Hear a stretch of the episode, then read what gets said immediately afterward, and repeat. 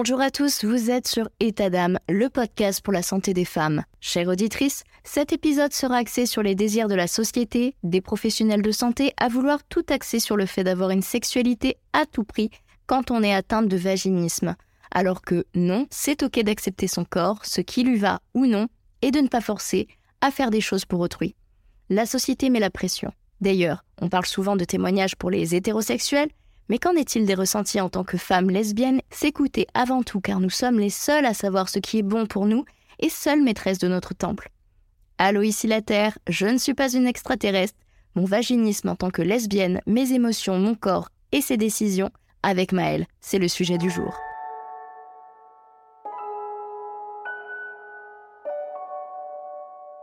État d'âme, un podcast qui vous embarque dans l'esprit et le corps des femmes avec des témoignages poignants, des histoires immersives prenantes et des interventions de professionnels de santé pour vous éclairer sur des sujets spécifiques concernant le corps et l'esprit. État d'âme, chaque femme est unique et chaque parcours de vie l'est aussi.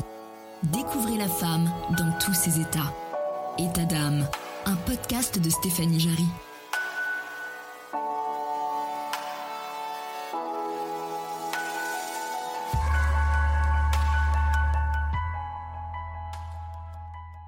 Je fais un petit point pour les auditrices. Le vaginisme est connu comme un dysfonctionnement sexuel caractérisé par une contraction involontaire et souvent douloureuse des muscles de l'orifice vaginal et du tierce inférieur du vagin.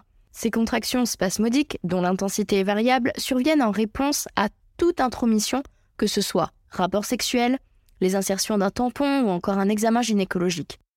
Il faut savoir qu'il existe différents types de vaginisme le vaginisme primaire, qui lui est installé depuis toujours, ce qui rend la pénétration douloureuse, voire impossible, le vaginisme secondaire, qui s'installe du jour au lendemain suite à un événement traumatique, et puis vous avez le global, qui persiste quel que soit le partenaire et à chaque tentative de pénétration vaginale. Et le partiel n'apparaît que dans certaines situations. Pour la vulvodynie, c'est une douleur vulvaire persistante, c'est-à-dire plus de trois mois, sans cause identifiable. Elle résulte d'un dysfonctionnement du système de modulation de la douleur. Normalement, la douleur est un signe d'alarme. Elle prévient qu'il y a des lésions des tissus.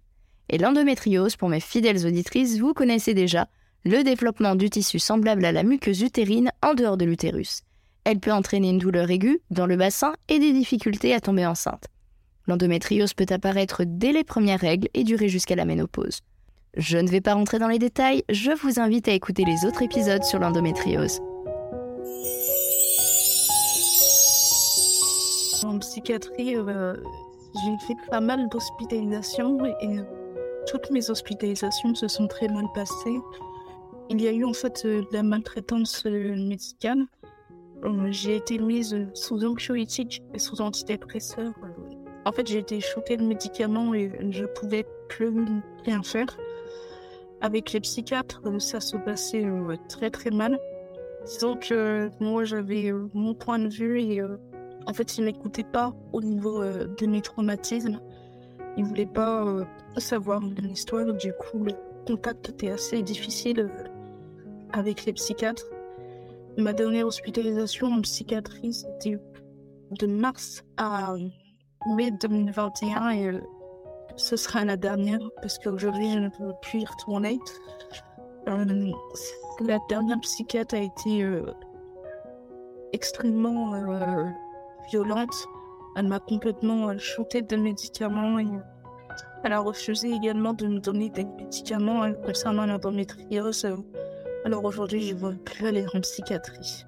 Psychologiquement, en fait, j'avais l'impression euh, d'être un zombie, comme si je n'étais plus moi-même. J'étais complètement shootée.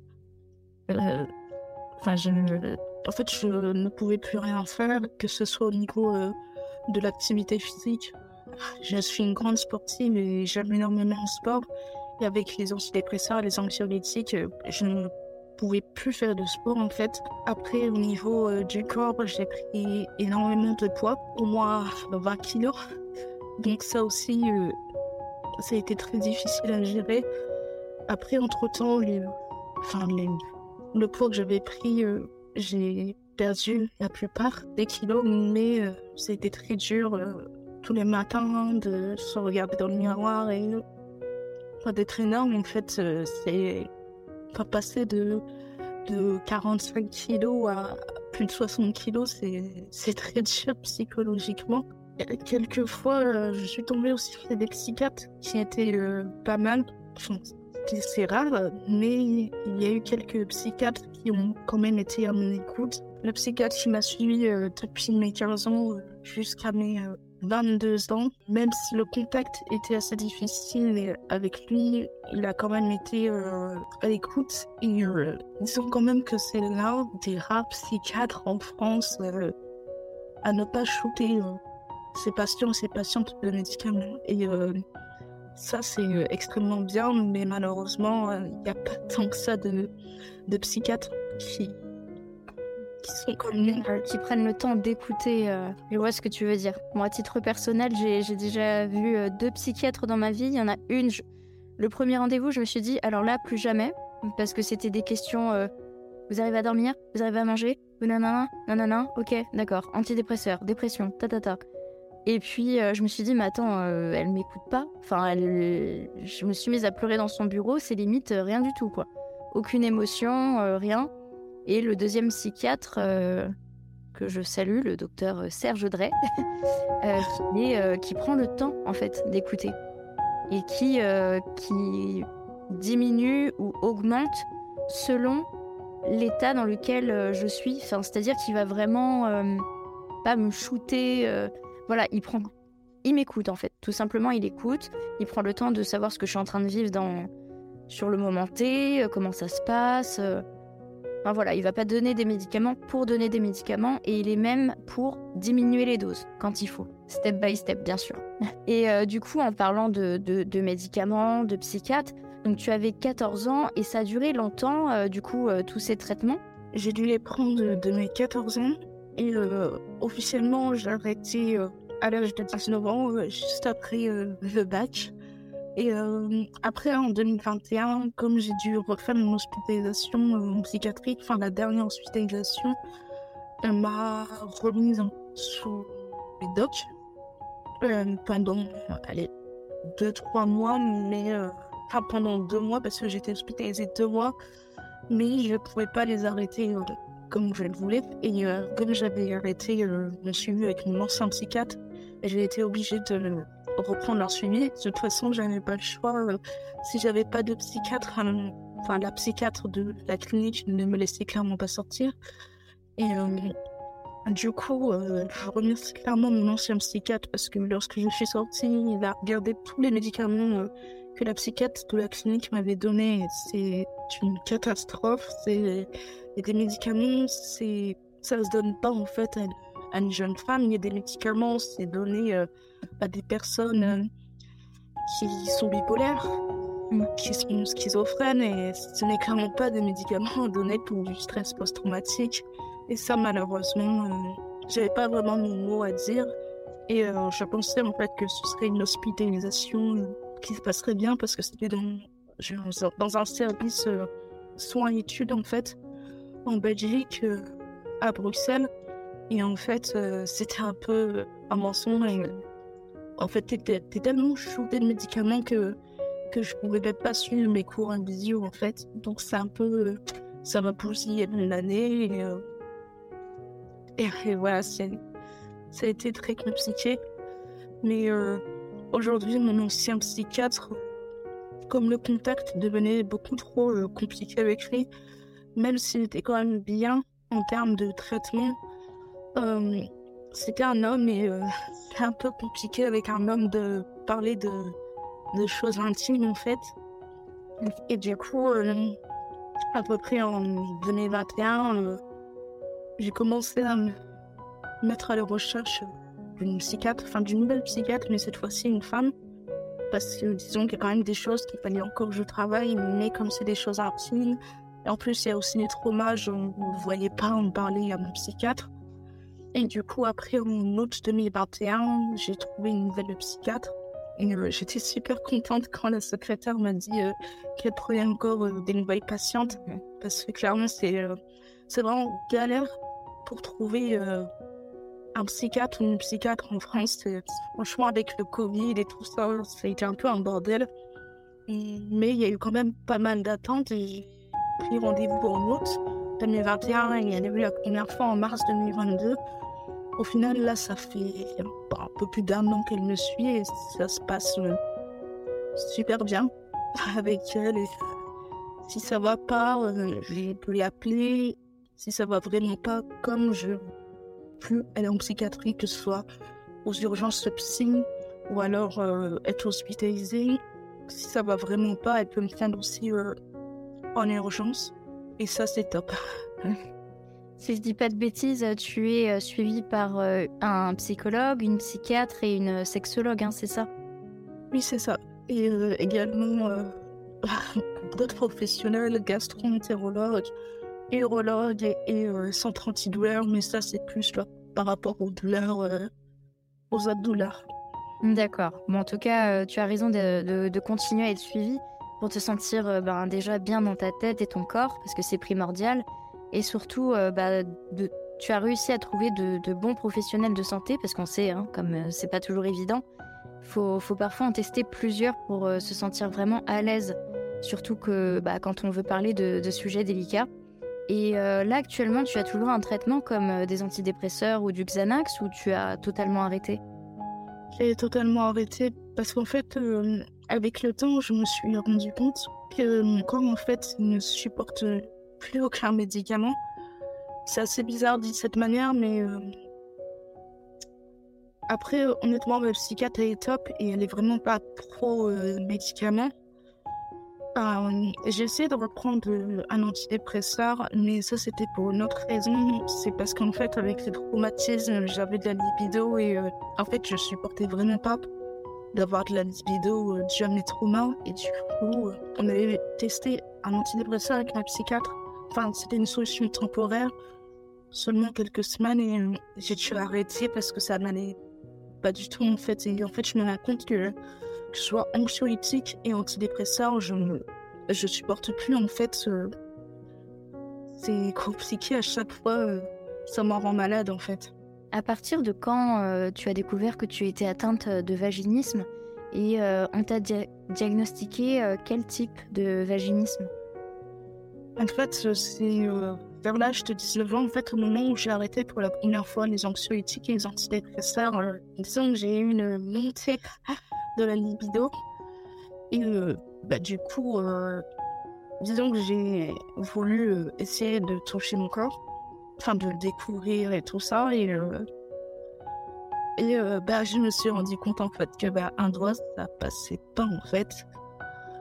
Et euh, en fait, j'en avais parlé avec une ancienne amie de mon lycée. Et du coup, en fait, elle m'avait conseillé de consulter une sexologue. Mais en fait, à ce moment-là, comme je venais d'avoir le bac, j'allais rentrer dans les études supérieures, Enfin, pour moi, en fait, euh, les études ont toujours été ma priorité. Du coup, je me disais, euh, bon, bah, peut-être que je vais consulter une sexologue, mais euh, pas maintenant, quand je serai diplômée, en fait. sauf qu'avec qu'avec le Covid et tout ça, en fait, je me suis rendu compte que c'était de plus en plus compliqué. Enfin, surtout en termes de rapport au corps, en fait, j'avais vraiment mal dans mon corps et au final, euh, c'est seulement en, juin, euh, enfin mai-juin 2020, juste après le premier de confinement, où j'ai décidé de, de rechercher une sexologue en fait. entre 19 ans et 21 ans, euh, il s'est passé quoi exactement? Les, les, médecins, ils n'arrivaient pas à savoir exactement ce que tu avais ou tu n'avais pas forcément l'envie ou le courage de consulter? En fait, mes études ont toujours été la priorité et pour moi, euh, enfin, j'ai mis en fait euh, de côté ma santé parce que j'avais pas envie de, me lancer euh, encore dans des nouveaux suivis parce que ça allait prendre beaucoup de temps, ça allait me prendre beaucoup d'énergie. Enfin, je savais que, que si j'allais consulter une sexologue, en fait, il fallait que je sois prête et en fait, honnêtement, pour consulter une sexologue, j'étais pas prête avant. J'étais pas prête euh, à parler de sexualité, j'étais pas prête pour parler des traumas, du rapport au corps. Du coup, j'ai, préféré attendre un petit peu. Et puis après, c'est vrai que au niveau des études, euh, mon emploi du temps était assez chargé. J'avais cours du lundi au vendredi. J'avais aussi cours le samedi matin. J'avais épuisé en fait non-stop, donc j'avais pas. Pour moi, c'était ça passait en second plan. En fait, j'avais pas le temps en fait. Oui. Oui, c'est normal. Surtout les, euh, tous les rendez-vous comme ça, c'est assez régulier, donc euh, c'est un peu compliqué. Une fois que un nom a été mis du coup sur ce que tu avais, qu'est-ce qui aurait pu provoquer ça? Est-ce que tu as, pu en parler à ta sexologue et elle t'a aidé à chercher euh, la, la, cause peut-être du vaginisme? Bah, du coup, ce qui est aussi top, c'est qu'en fait, la sexologue est en même temps gynécologue. Du coup, par rapport au vaginisme, bah déjà, elle a respecté, euh, disons, mes peurs. Disons qu'avec les gynécos, euh, avec le parcours de l'endométriose, c'est assez euh, compliqué. En fait, j'ai vraiment peur des examens. Je ne veux pas qu'on me touche, je ne veux pas qu'on approche cette zone. Et elle a pris énormément de temps avec moi. Et c'est seulement, si je me rappelle bien, au bout de la cinquième consultation avec elle, que je me suis décidée à faire un examen et euh, c'est à ce moment-là en fait, qu'elle m'a diagnostiqué euh, le vaginisme. Si je me rappelle bien, c'est total. En fait, il n'y a rien qui passe, que ce soit les doigts, euh, euh, spéculum, mais ça, c'est un autre sujet.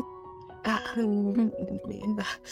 Enfin, si une fois c'est passé, mais c'était pas censé se passer. Et ça a été très très douloureux. Ah Mais disons que, en fait, on en a parlé avec ma sexologue et c'est plusieurs événements qui ont déclenché le vaginisme. Il y a eu les traumatismes, enfin les agressions sexuelles et les viols. Après, euh, j'ai eu aussi en fait euh, un accident euh, en étant petite. En fait, j'ai fait une chute euh, je suis tombée en fait sur la zone intime et enfin, vers l'âge de 4 ans et ça aussi, oui. ça a joué dans le vaginisme. Et après, euh, ça on n'en parle pas forcément, mais euh, il y a aussi la surmédicalisation du corps en fait, et bah, notamment que ce soit dans les troubles sexuels, bah, le vaginisme et la pyrosie, mais aussi par rapport à l'endométriose. par exemple aussi au niveau des douleurs pelviennes, il y a aussi au niveau gastro euh, avec les douleurs digestives. Euh, il y a aussi des examens. Également au niveau euh, urinaire, parce qu'au niveau urinaire, j'ai aussi une autre pathologie. C'est la cystite interstitielle. Et pareil, il y a aussi des examens que, que j'étais incapable de faire d'ailleurs. Et c'est vrai qu'en fait, la surmédicalisation du corps, ça aussi, ça entraîne des conséquences. Ouais, c'est vrai que surtout l'endométriose, c'est vrai que même pour aller à la selle, apparemment, enfin ça, ça, peut faire mal aussi. Et puis, ouais, c'est vrai que c'est pas évident. Euh. Et du coup, euh, toi, comment tu, tu, vis ce vaginisme? Tu te sens comment mentalement? Ça, hum, enfin, tu te poses des questions? Tu as déjà fait des recherches euh, sur des forums, Facebook, des articles? Quand tu as su que tu avais le, vaginisme? Bah, En fait, comme un sexologue m'a diagnostiqué le vaginisme, du coup, je me souviens le, soir même, euh, je me suis empressée euh, de trouver des groupes sur Facebook. Et euh, il y a quelques groupes, mais je les ai quittés parce que ça ne m'allait pas du tout. Après, j'ai aussi fait des recherches, pas mal de recherches, des articles, des témoignages pour voir s'il y avait aussi d'autres femmes qui pouvaient vivre en fait le vaginisme comme moi je le vivais en fait parce qu'honnêtement pour être honnête moi en fait je m'en fiche complètement ici le vaginisme. Euh, en fait ça m'a jamais posé problème et euh, en fait j'avais vraiment vraiment besoin de, de trouver des témoignages euh, de femmes en fait qui en avaient rien à faire du vaginisme et que ce soit dans les groupes dans des articles ou dans des témoignages. Et en fait je n'ai jamais vu de témoignages comme le mien. Du coup, c'était assez compliqué en fait euh, de s'y retrouver. Et euh, après, du coup, euh, le plus important pour moi, c'était de trouver en fait des témoignages de femmes homosexuelles qui avaient le vaginisme. Enfin, c'est assez important pour la représentation, mais bah, en fait, même chez les femmes homo, je dis pas forcément que c'est tabou, mais elle n'en parle pas vraiment en fait. Et comme ça concerne aussi un peu la sexualité, rien que la santé sexuelle des femmes homosexuelles, pareil, on n'en parle pas, on n'en parle pas vraiment, malheureusement. Ça passe un peu à la trappe. Et là maintenant, tu trouves qu'on en parle de plus en plus ou c'est toujours pareil je trouve qu'on en parle de plus en plus, mais c'est toujours la même chose en fait. C'est toujours d'un point de vue hétéro en fait. Donc c'est c'est toujours la même chose en fait. Et c'est vrai que bah, quand t'es homo et que t'as le vaginisme, bah, en fait, euh, tu te sens seule en fait. tu te sens seule parce que bah il n'y a pas de représentation. Et puis c'est vrai que, par exemple, euh, quand je me confie dans les groupes et que je précisais bien que j'étais homo, euh, la plupart des femmes qui, qui me répondaient, bah en fait, j'avais un peu l'impression qu'elle respectait pas forcément mon orientation. On conseillait des livres sur la sexualité entre un homme et une femme, mais je m'en fiche complètement. Euh, pareil, euh, on conseillait euh, tel compte Insta ou telle vidéo, mais en fait, c'était toujours la même chose. Enfin, les, comptes Insta ou les vidéos ou les articles, c'était toujours le vaginisme. Mais quand tu es une femme hétéro, en fait, c'est jamais quand tu es une femme homo, et c'est dommage malheureusement. Et en fait, c'est pour ça que du coup, j'ai voulu créer euh, mon compte Insta. Après, euh, sur Insta, euh, il y a quelques comptes qui sont tenus par des femmes homo qui parlent de sexualité, mais même en fait, le vaginisme, elles en parlent pas. Et quand elles parlent de sexualité entre femmes, c'est c'est bizarre de dire ça, mais je vais dire un peu quand tu es dans la norme, en fait, quand t'as pas vécu de traumatisme. Et c'est vrai que bah, quand tu es homo, que tu as vécu des traumas, que tu as aussi euh, d'autres pathologies à côté, l'endométriose, la vulvodynie, la cystite interstitielle et tout ça, bah, c'est vrai qu'en fait, euh, bah, tu n'as pas de représentation. c'est quand on parle de sexualité, enfin les rares fois où on parle de sexualité entre femmes, enfin ça aborde seulement si tu n'as pas vécu des traumas en fait. Si tu as vécu des traumas, tu n'as pas vraiment de de, clés en fait, à part en parler euh, avec les professionnels qui te suivent. Et justement, euh, tu as pu en parler à, ta sexologue et est-ce qu'elle a, elle a compris euh, que par exemple tu n'arrivais pas forcément à te retrouver dans les différentes prises en charge qui t'ont été proposées? Ouais. En fait, avec ma sexologue, c'est seulement. elle me suit depuis 2021 et c'est seulement en juillet 2022 euh, que j'ai commencé à lui parler de l'homosexualité et je me souviens que quand c'était une consultation début juillet.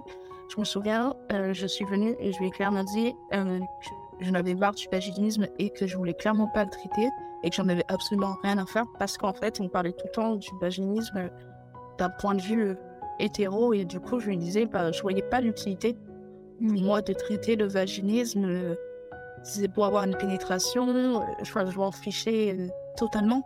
En fait, euh, je dis que, en fait, la, en fait, honnêtement, pour être honnête, je lui ai clairement dit la seule raison limite pour laquelle je pourrais traiter le vaginisme, c'est pour la PMA, en fait. Où là, bah, on va pas se mentir, c'est vrai que ça pose, ça pourrait me poser problème. Après, je ne suis pas sûre à 100% de vouloir un enfant plus tard. Mais euh, disons que si je suis en couple euh, à l'avenir et tout ça avec une femme, en tout cas, euh, j'aimerais quand même bien porter l'enfant. Après, je sais que par exemple, mes amis ou ma famille m'ont dit que qu'avec mes problèmes, je devrais clairement pas porter l'enfant et tout ça et que ce serait trop difficile pour moi. Mais j'aimerais quand même bien porter l'enfant, en tout cas dans, dans un couple plus tard. Mais c'est vrai que c'est c'est compliqué. Euh, disons que la PMA, même si honnêtement j'ai le temps, euh, c'est assez stressant parce que là je me dis, euh, le nombre d'examens, euh, les prises de sang et tout ça, je... en fait je sais pas si mon corps le supportera en fait, sachant que, que même pour l'endométriose, j'ai clairement pas de suivi, je fais pas de suivi. C'est assez délicat. Bon après de toute façon, Là, aujourd'hui, ça commence à aller mieux. J'ai appris à gérer mes. Mais euh, je ne vois pas de gynécologue par rapport, euh, j'aurais vu, mais en fait, je veux plus en voir parce qu'en fait, ça s'est tellement mal passé. Et puis, j'ai pas envie de, faire les examens gynécologiques. Donc, en fait, à part euh, ma gynécologue sexologue et euh, une autre gynécologue chirurgienne, enfin celle qui m'a opérée, à part eux deux, bah, en fait, c'est les seuls que je voir. Et, bon, en tout cas, on a déjà parlé avec ma sexologue quand on aurait fini le suivi sexo de faire le suivi gynéco avec elle. En tout cas, j'aimerais bien, si je me sens capable, de faire le, le suivi gynéco parce que c'est assez compliqué. Ce serait génial, en tout cas, euh, si tu peux faire ça du coup euh, avec elle. Puis en plus, euh, pour tout ce qui est parcours PMA, bah, le moment venu, ça se trouve que les médecins vont pouvoir t'expliquer que, que, tu peux, bah, que tu peux le faire hein, et que peut-être que tu, tu, seras prête à te lancer sur le moment, on ne sait pas. Peut-être que là, pour le moment, tu as un peu des craintes, mais si, si l'envie est de porter ton, enfant plus tard, Enfin voilà, je, pense que c'est possible. En tout cas, les, médecins pourront te le te, l'expliquer ou te le. Enfin, ouais, il y aura sûrement discussion avec euh, les, professionnels de santé, les médecins de la reproduction. Ouais. Faut pas perdre espoir. Et euh, du coup, euh, je ne je la connais pas ta sexologue, mais en tout cas, elle a l'air vraiment compétente et super, vraiment bienveillante. Euh, comment ton corps a réagi quand tu as hum, arrêté les anxiolytiques et les antidépresseurs? T'as l'impression de, de t'être un petit peu retrouvé euh, Honnêtement, euh, en fait, ça a été une délivrance quand j'ai arrêté ces médicaments-là. En fait, j'avais l'impression d'être moi-même, en fait. Quand j'étais sous antidépresseurs et sous anxiolytiques, bah déjà, c'était des doses assez fortes. Et honnêtement, en fait, j'allais tellement mieux, en fait. En fait, j'allais mieux sans antidépresseurs sans anxiolytiques qu'avec ces médicaments-là. Et euh, bah, en fait, j'ai pu reprendre le sport normalement. Et euh, non, en fait, ça, ça allait mieux.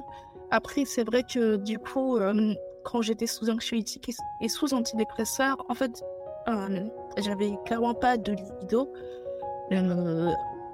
ma souffrance par rapport à mon rapport au corps, euh, j'y pensais pas autant euh, qu'aujourd'hui. Et du coup, au moment où j'ai arrêté ces médicaments-là, je me suis un, peu pris de plein fouet euh, bah, la libido en fait. Et ça, ça a été très très difficile à gérer. Et bah, même encore aujourd'hui, la libido, après les traumages, je la gère pas du tout. C'est assez difficile à gérer ton objectif en fait avec euh, le suivi en sexologie, c'est quoi pour toi? Toi, enfin, c'est l'amour de soi, c'est c'est être en accord avec soi-même déjà, premièrement?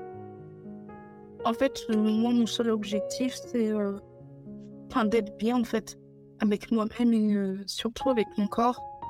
Et ça peut paraître bizarre, mais déjà de, de, se sentir femme en fait. C'est vrai qu'avec les traumas je me sentais pas femme en fait. J'ai toujours eu l'impression euh, d'être euh, un enfant et euh, du coup c'est vrai que jusqu'au moins 21 ans,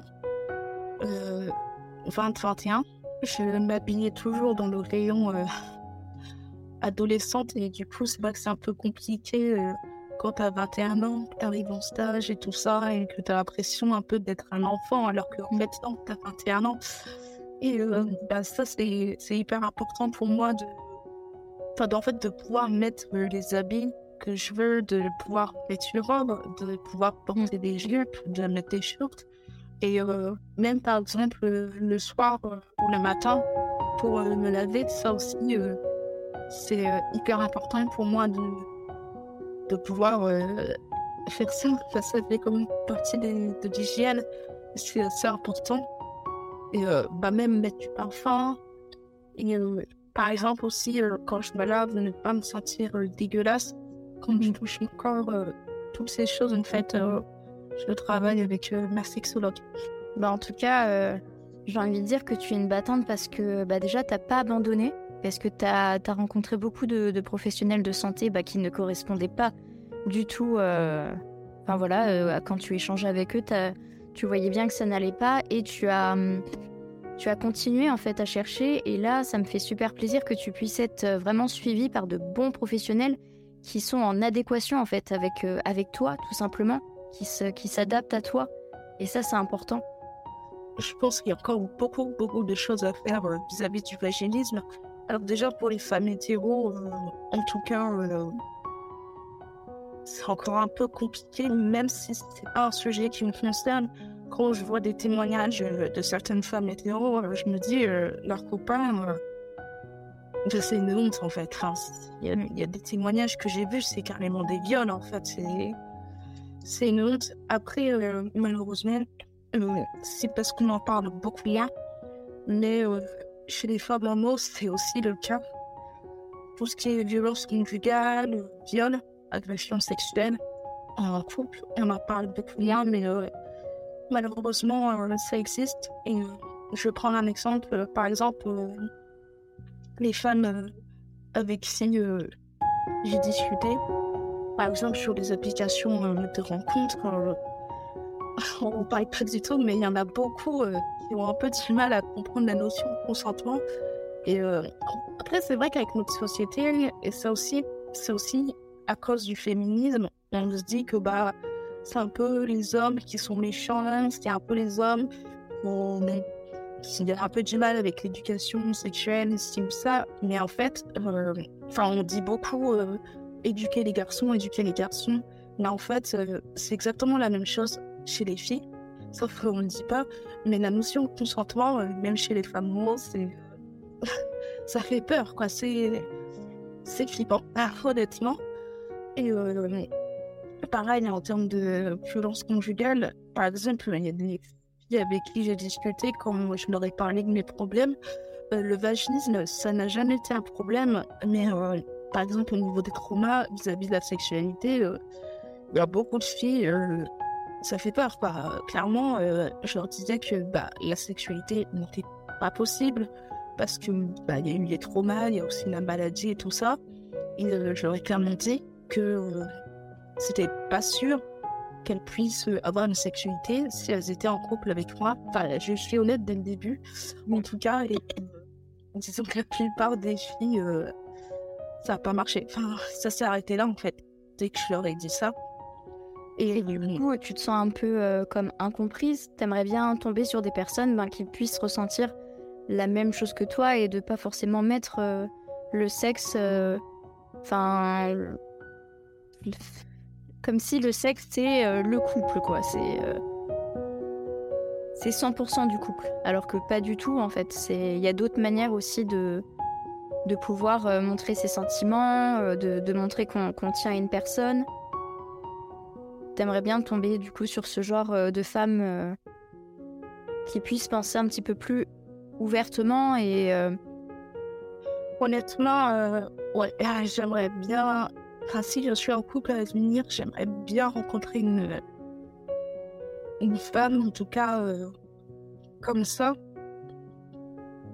On n'en parle pas mais même dans l'homosexualité la sexualité elle est très très présente pour beaucoup de filles, euh, bah, y a, comme chez les hétéros, bah, chez les homos aussi, bah, s'il n'y a pas de sexualité en couple, bah, ça sert à rien d'être en couple, en fait. Pour... Enfin, malheureusement, enfin, en tout cas, beaucoup de filles, euh, c'est le cas, et même sur des comptes euh, tenus par des femmes homos qui parlent de sexualité, quand je voyais les commentaires, je me dis, oh là, mais comment on peut être aussi, je dirais pas accro, mais être autant porté sur la sexualité dans une relation couple. Enfin, il n'y a pas que ça, en fait. Mm. c'est. C'est moi, honnêtement, je ne sais pas si euh, à l'avenir, si je suis en couple, je ne sais même pas si, euh, par exemple, me mettre euh, nue devant ma future copine ou alors prendre une douche ensemble ou mm-hmm. même, tu vois, d'avoir un rapport, pas forcément que ce soit un rapport, mais juste toucher le corps d'une femme, que ce soit sa poitrine, ses fesses, sa vulve, même ça, en fait, je, pour le moment, je m'en sens pas du tout euh, capable en fait. Et malheureusement, euh, bah, la plupart des femmes avec qui j'ai discuté euh, enfin, ne comprenaient pas en fait. Et pour elles, c'était inconcevable de ne pas avoir de sexualité en couple. Après, tu, enfin, franchement, moi je trouve que tu as raison, c'est-à-dire qu'il ne faut pas se forcer et il faut juste que tu trouves en fait la personne avec laquelle elle va prendre, elle va être patiente avec toi. En fait, elle va pas, elle va essayer d'apprendre à te connaître et euh, bah, créer des liens, il y aura le feeling. Et ensuite, ça viendra, cette discussion-là. Et comme cette personne-là, vous allez vous attacher, et eh bien justement, elle va être patiente avec toi. Parce qu'elle sera très attachée à toi, elle va développer des sentiments. Et je pense que c'est une fois que tu auras trouvé cette personne-là, que ça ira très très bien et que et qu'elle sera ouais qu'elle sera patiente et, même qu'elle peut elle puisse comprendre que euh, voilà je pense que dans, certains couples, il y, a, des femmes, ou que ce soit des hommes, qui n'apprécient pas telle ou telle chose et leur conjoint ben, l'accepte au final. Enfin, doivent l'accepter en fait, n'ont pas le choix. euh, voilà, ils vont pas forcer la personne. Et euh, en tout cas, je, te souhaite de, trouver cette, euh, cette femme. Après, euh, je ne sais pas si vous connaissez la série Steven Universe. En fait, c'est une série euh, que je recommande euh, à tout le monde. Peu importe l'orientation, en fait. C'est une super série. J'ai un doute, mais je crois que c'est de Cartoon Network. Et en fait, ça aborde l'adolescence, ça aborde le rapport au corps, les changements, la puberté, ça aborde aussi tout ce qui est l'empathie, la bienveillance et ça aborde également euh, la tolérance parce que ça aborde aussi les orientations hein, sexuelles. Euh, en fait, j'ai un peu grandi avec cette série. Et euh, d'ailleurs, je l'ai re-regardée au moins cinq fois par tellement que j'adore cette série. Et ce qui m'a le plus, je dirais pas choqué, enfin choqué dans les bons sens du terme, c'est qu'en fait, dans la série, il y a deux femmes en fait en fait, c'est deux personnages qui ont violer un, personnage. En fait, c'est deux femmes, Ruby et Saphir, et euh, qui sont un couple lesbien et tout ça. Et euh, l'une euh, représente la femme lesbienne féminine, et l'autre représente la femme lesbienne masculine. Enfin, tout ce qui est lesbienne féminine et lesbienne butch et tout ça. Mm. Et honnêtement, l'épisode euh, au moment où elle se marie, euh, il est euh, épique, il est magnifique. limite, ça donne même envie. moi, ça m'a donné envie de me marier. Mais dommage que ça se passe pas comme dans les séries, malheureusement. Mais sinon, la série, en fait, elle aborde vraiment tous les sujets, et surtout l'adolescence et le rapport au corps. Et je le conseille à tout le monde. En tout cas, je vais mettre le, nom de la série en description de, l'épisode. Et du coup, par rapport à ton orientation sexuelle, tu as déjà rencontré des professionnels qui se sont euh, permis de, ne pas prendre ça en compte ou qui t'ont sorti des phrases euh, bah, un peu déplacées euh. Malheureusement, beaucoup. Malheureusement. Bah, par exemple, par rapport au vaginisme, c'est c'est bien assez compliqué. Bah, disons quand même que ma gynécologue sexologue est quand même la troisième sexologue euh, que je vois. en tout cas, la première, euh, la première gynécologue sexologue que j'ai vue en août 2020. Euh, bah, disons que elle m'a pas parlé du vaginisme. Elle directement dit que c'était psychologique, c'était dans ma tête et disons que sa méthode de prise en charge bah, c'était hétérocentré. Et en fait, même si t'es hétéro, euh, je trouve pas ça normal. Enfin, même si j'avais été une femme hétéro, je trouve pas ça normal euh, gynécologue sexologue euh, s'attarde seulement sur euh, la pénétration et rien d'autre en fait. Ça, c'est pas normal. Parce que le vaginisme, c'est. Pas que la pénétration. Enfin, le corps, il y a l'impossibilité de la pénétration, ton corps réagit. Mais en réalité, en fait, dans le tous les témoignages, oui, il y a aussi le toucher. Tu supportes enfin, je supporte même pas d'être touchée en fait. Et en fait, il y a beaucoup de témoignages de femmes qui disent, bah s'il n'y avait pas cette pression euh, de la société, enfin de la société phallocentrée, malheureusement, bah en fait, euh, une sexualité sans pénétration, si leur copain ne, ne voulait absolument pas de, bah, mettre, euh, désolé du terme, mais mettre juste son pénis, bah, bah, en fait, elle, elle n'aurait pas traité le vaginisme. Et ça, malheureusement, c'était vraiment problématique.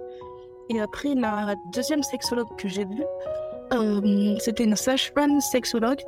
Et euh, pareil, en fait, euh, dès la première consultation, elle me demande si j'aime les hommes ou j'aime les femmes. Du coup, je lui dis que bah, j'aime les rats. Et bah, deux minutes après, elle me demande Et votre copain, il arrive à rentrer son sexe me dis Waouh, génial Je viens de dire que je suis homo et, elle me pose cette question. Mais euh, du coup, moi, je En fait, je pense que c'est plus une erreur euh, d'inattention, mais moi, je l'ai super mal pris. Au final, j'ai fait deux autres séances avec elle et euh, j'ai arrêté parce qu'en fait, je voyais bien qu'en étant homo, j'avais l'impression en fait qu'elle pouvait pas m'aider en fait, malheureusement. Et après, par rapport à l'endométriose, euh, malheureusement, c'est que les gynécos euh, que je rencontre bah, les fameuses questions euh, lors du premier rendez-vous.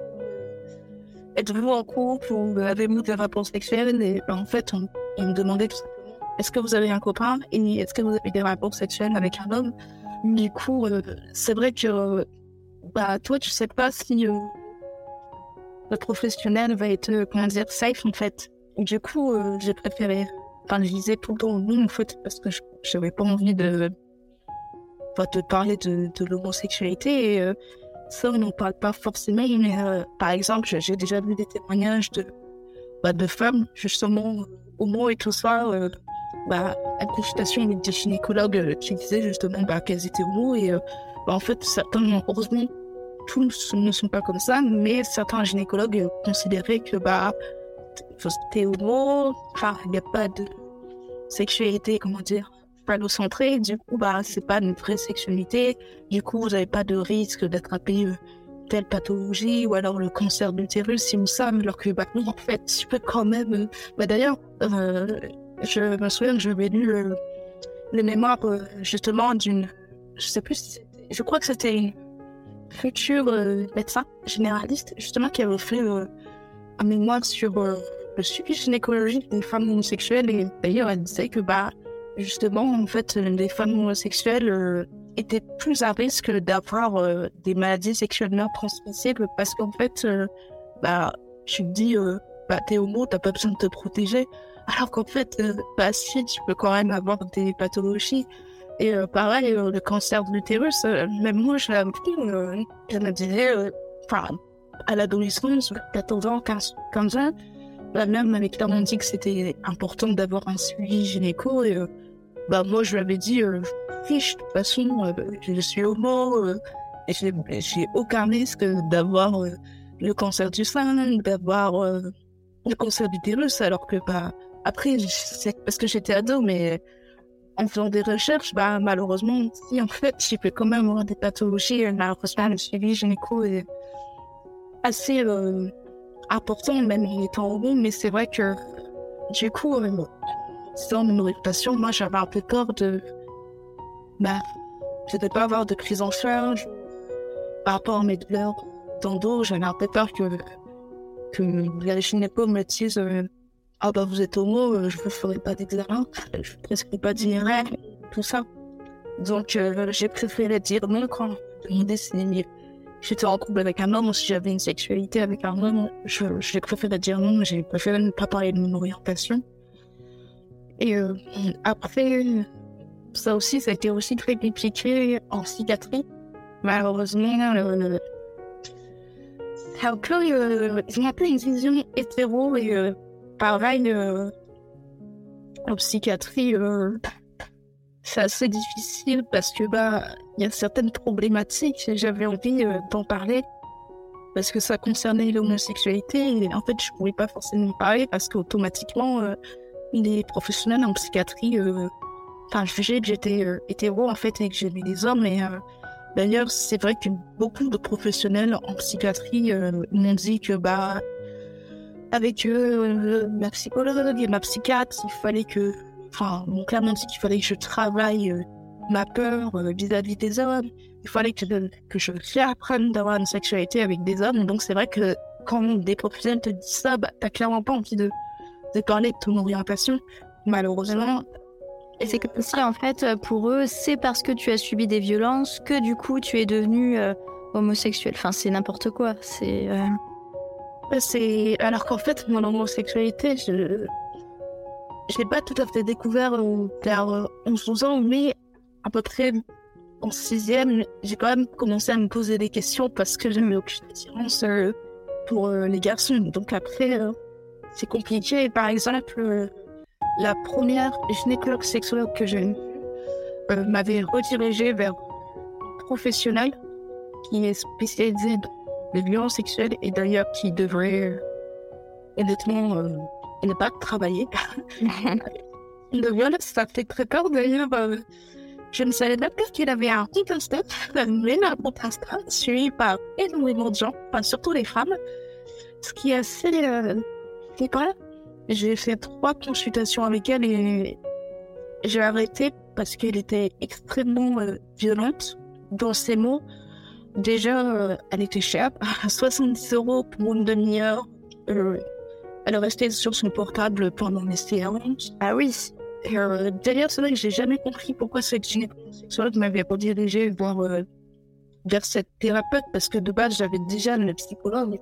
Enfin, mes parents payaient déjà pour le psychologue, du coup. Euh. Mais c'est vrai que comme à ce moment-là, je n'avais pas à poser mon consentement, en fait, j'arrivais pas à dire, bah non, en fait, j'ai pas envie d'aller voir tes professionnels ou c'est ça. Parce que j'avais peur qu'on me dise, bah, si vous refusez un suivi, bah, ça veut dire que vous faites pas d'efforts. Du coup, euh, j'ai accepté alors qu'en fait de base j'avais pas du tout envie et euh, je le sentais mal en plus. Et euh, non, mais cette professionnelle, elle posait les pieds sur la table, elle était sur son téléphone et tout ça. Clairement, elle me hurlait dessus en consultation. Oh là là. C'est n'importe quoi. Et, enfin, je me souviens, la dernière consultation, euh, j'ai pleuré devant elle. Elle m'a crié dessus. Elle m'a dit euh, Ouais, vous m'énervez euh, à cause de vous. Je vais être en retard et tout ça. j'ai d'autres femmes à voir et tout ça. Ouais, non, mais la consultation durait une demi-heure, mais au bout de 20 minutes, il fallait que ce soit fini. C'est normal. Une thérapeute spécialisée dans les violences sexuelles, une consultation, ça devrait durer au moins une heure. surtout pour le prix, quand même. Mais la dernière consultation, elle m'a clairement dit que bah, j'avais le fantasme du viol. Faut être complètement manette pour dire ça. Euh, que plus tard, euh, j'allais me marier avec un homme euh, qui me violerait. que j'aimais les hommes violents. Et surtout, en fait, euh, j'avais aimé euh, les viols et les agressions sexuelles. Je m'étais un peu renseignée avec les parents pour la dénoncer. Mais comme c'est une thérapeute, c'est hyper compliqué. Tu peux pas dénoncer. Sinon, euh, si c'était une psychologue ou une psychiatre, j'aurais clairement dénoncé. Parce que ce genre de, de personne, euh, c'est pas possible. Euh, ennemi, quoi. Surtout que se permettre de dire euh, j'ai le fantasme du viol, ces phrases, j'ai mis des mois pour m'en remettre. quand mes amis ont appris ça, clairement, euh, heureusement que c'était là. Euh, ils ont pété un câble. D'ailleurs, pareil, mes parents, ils ont appris ça, mon frère, quand ils ont appris ça, ma psychologue, également mon ancien psychiatre, et je l'avais aussi dit à, enfin, ma psychiatre qui me suit depuis l'année dernière, je l'ai aussi dit euh, à ma gynécologue sexologue, euh, tout le monde, quand ils ont su ça, en fait, ils ont pété un câble. Mes parents, d'ailleurs, ma mère l'a appelée, cette professionnelle, Malheureusement, elle n'a pas répondu. Cette phrase, en fait, euh, enfin, ces phrases, j'ai mis euh, des mois en brouette. Et en fait, euh, ça a eu des conséquences parce que, en fait, j'ai commencé à ressentir un profond dégoût envers moi-même et surtout envers mon orientation sexuelle.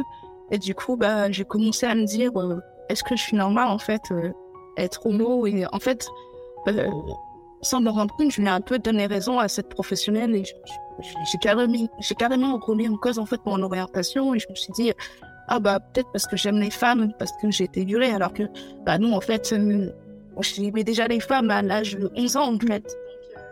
Et euh, malheureusement euh, ça, ça a aussi eu des conséquences par rapport à la sexualité parce qu'en fait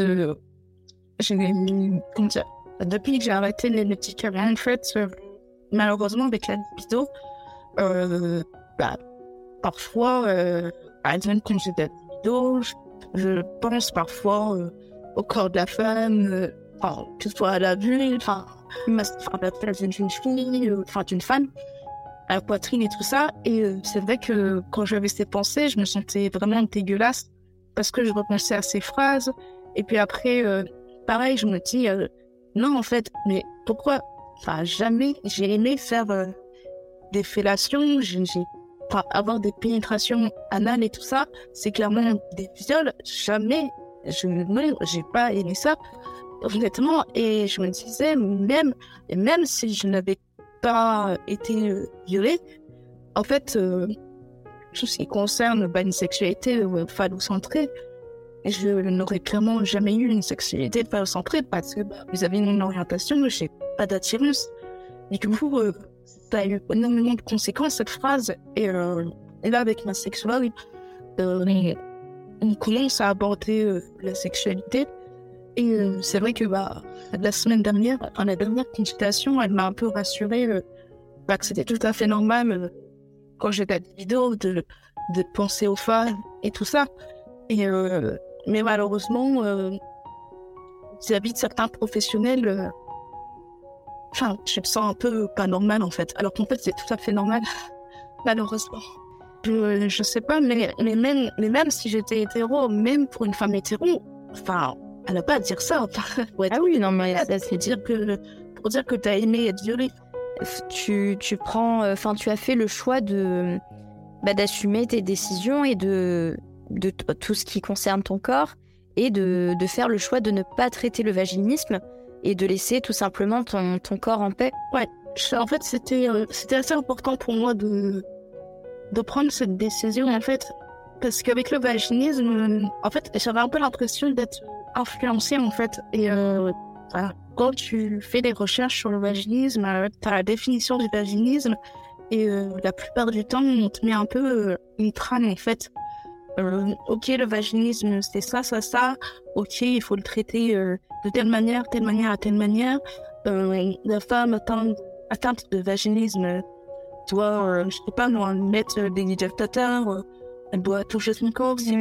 En fait, euh, c'est assez euh, prédéfini. Même si, bah, on ne va pas se mentir, c'est quand même selon les professionnels, enfin, il y a des différences selon les professionnels. Et en fait, j'ai de la chance d'ailleurs qu'avec ma gynécologue sexologue, en fait, j'ai tout le temps le choix euh, que ce soit en consultation, je peux aborder n'importe quel sujet. Et euh, par exemple, bah, pour le vaginisme, elle m'avait en fait demandé de réfléchir euh, par moi-même à des objectifs. Et euh, ça, c'est top parce qu'il n'y a pas beaucoup de sexologues qui, qui réalisent ça. Dans les sexologues que enfin, dans les témoignages, où ça que j'avais recherché, je voyais pas tant ça de sexologues qui, qui laissaient autant de, de marge en fait et autant de, de liberté à la patiente. Et euh, c'est ça qui est top. Par exemple, pour le vaginisme, on va te prescrire euh, la rééducation du périnée. Euh, bah, moi, ma sexologue m'a prescrit CCS. Malheureusement, j'aurais aimé ne, pas le faire parce que bah, j'ai aussi vécu de la maltraitance. Je suis tombée sur une kiné qui était euh, une colasse, qui était homophobe, clairement, qui avait des discours, euh, c'est une honte, c'est non, clairement, c'est de l'homophobie, euh, qui, dès la première consultation, commençait à me parler de pornographie, euh, d'hommes qui avaient des, des gros sexes, de, de ah d'accord. Je, je me dis, elle, elle sort d'où cette professionnelle C'est très flippant d'ailleurs.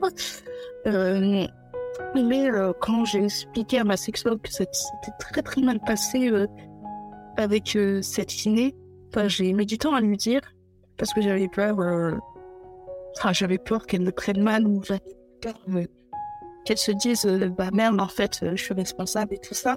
Mm. et bah, en fait en discutant bah, elle m'avait clairement dit que j'avais tout choix tout ça. Après à ce moment-là j'avais un peu du mal à poser mon consentement mais si j'avais pu le poser enfin réussir à le sortir je n'aurais pas fait euh, je n'aurais pas fait euh, la rééducation du périnée et euh, même par exemple par rapport au dilatateur qu'on prescrit souvent dans le vaginisme.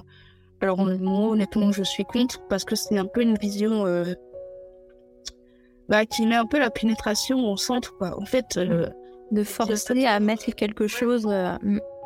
Bah, là en fait euh, tu commences par un dilatateur de petite taille, euh, puis tu arrives euh, au dernier dilatateur qui fait un peu la taille normale du sexe d'un homme. Je me dis mais je vais pas mettre ça, ça me concerne pas du tout. Mais même pour les femmes hétéros, je trouve que c'est c'est trop trop centré sur la pénétration alors que en fait bah tu peux très bien avoir une sexualité même en étant homo même si bah entre femmes enfin il y a des jouets par rapport à la pénétration Euh, c'est vrai que avec euh, quelques femmes avec qui j'ai discuté euh, où il y avait de la bienveillance euh, bah, à part des jouets pour le clitoris sinon elles s'en fichaient clairement d'utiliser des des jouets par rapport à la pénétration pour le vaginisme et c'est ça qui est un peu mais malheureusement ça non plus on n'en parle pas du tout Mais ça se trouve justement qu'avec euh, cet épisode, euh, il y a peut-être des gens qui vont se dire mais, mais en fait je suis pas toute seule. Et euh, tu vois, qui pensent exactement la même chose que toi, mais qui, ne le disent pas du tout. Et justement, j'espère que avec cet épisode, il y ait de plus en plus de femmes qui tombent dessus et qu'il y ait de plus en plus de femmes qui ont envie de parler tout simplement de ce qu'elles ressentent et qu'elles se sentent parfois obligées d'avoir certaines pratiques sexuelles alors qu'elles en ont pas du tout envie. Euh, donc non, franchement, c'est vraiment bien. C'est pour ça que je voulais euh, ton témoignage aussi pour pouvoir euh, bah, se dire que c'est ok en fait. Si t'as pas envie de pénétration, bah c'est ok. Si, enfin, tu vois, parce qu'on est dans une société où maintenant le sexe est très mis en avant, encore plus dans les films, dans les pubs, dans, enfin voilà, tout est sujet à et c'est important aussi de se dire, eh ben oui, il y a des personnes euh, qui, euh, non, n'ont pas forcément euh, ce- cette envie, cette... euh, voilà, cha- chacun a sa propre sexualité, chacun a sa propre relation à son corps, et c'est super important. Et j'ai envie de te dire, donc, si tu as un conseil à donner à nos auditrices qui sont atteintes de vaginisme, ou même si des professionnels de santé nous écoutent, comme des sexologues, des gynécologues, qu'est-ce que tu aimerais leur dire? Alors, euh, pour les fans qui écouteraient l'épisode, euh, ce que je souhaite dire, c'est euh, tout simplement de s'écouter, soit c'est hyper important. Moi, j'ai mis du temps à m'écouter et surtout à écouter ce que mon corps voulait réellement. Et j'ai aussi envie de dire que bah, pour les fans qui nous écoutent, pour celles qui veulent juste avoir une sexualité juste seule, juste la masturbation, bah, c'est aussi ok en fait. Et euh, c'est aussi une sexualité d'avoir euh, ça juste toucher en fait son corps, euh, juste la masturbation, c'est aussi une sexualité et c'est tout à fait normal. Et euh, pour les professionnels qui nous écoutent, j'ai encore beaucoup de choses à dire. Euh, je pense en fait que je dirais juste il faut absolument euh, se détacher de ce que la société euh, dit. Parce qu'en fait euh, c'est pas forcément euh, ce que tout le monde a envie de faire. Et en fait surtout ce qui est hyper important c'est pas parce que la plupart des femmes ont par exemple envie d'avoir une sexualité avec leur copain ou leur copine que toutes les femmes ont envie de faire ça. Et en fait j'ai juste envie de dire que bah, dans le lot, il existe toujours, euh, je sais pas, peut-être 5% ou 10% de femmes qui n'ont pas envie de sexualité en couple avec une femme ou un homme, ou qui n'ont pas envie euh, de sexualité tout court, ou alors aussi qui, n'ont- qui ont juste envie d'avoir une sexualité euh, juste seule. Et euh, j'ai surtout envie de dire que ces femmes-là, c'est super important il faut les écouter. Et que si un jour vous tombez en consultation sur une femme qui a le vaginisme et euh, qui, comme moi, vous dit j'en ai absolument rien à faire de la pénétration, c'est aussi ok de respecter son choix et il faut surtout l'écouter et c'est hyper important parce que bah c'est aussi ok de pouvoir respecter ce que notre corps dit. Eh bien, merci beaucoup Maëlle. Ce sont sur ces mots que nous achevons cet épisode. Chère auditrice, merci de nous avoir écoutés. N'hésitez pas à contacter Maëlle si jamais euh, vous pensez exactement la même chose qu'elle et pour que vous vous sentiez moins seul, pour pouvoir discuter ensemble. Vous écoutiez État d'âme, un podcast de Stéphanie Jarry. À très vite pour un prochain épisode.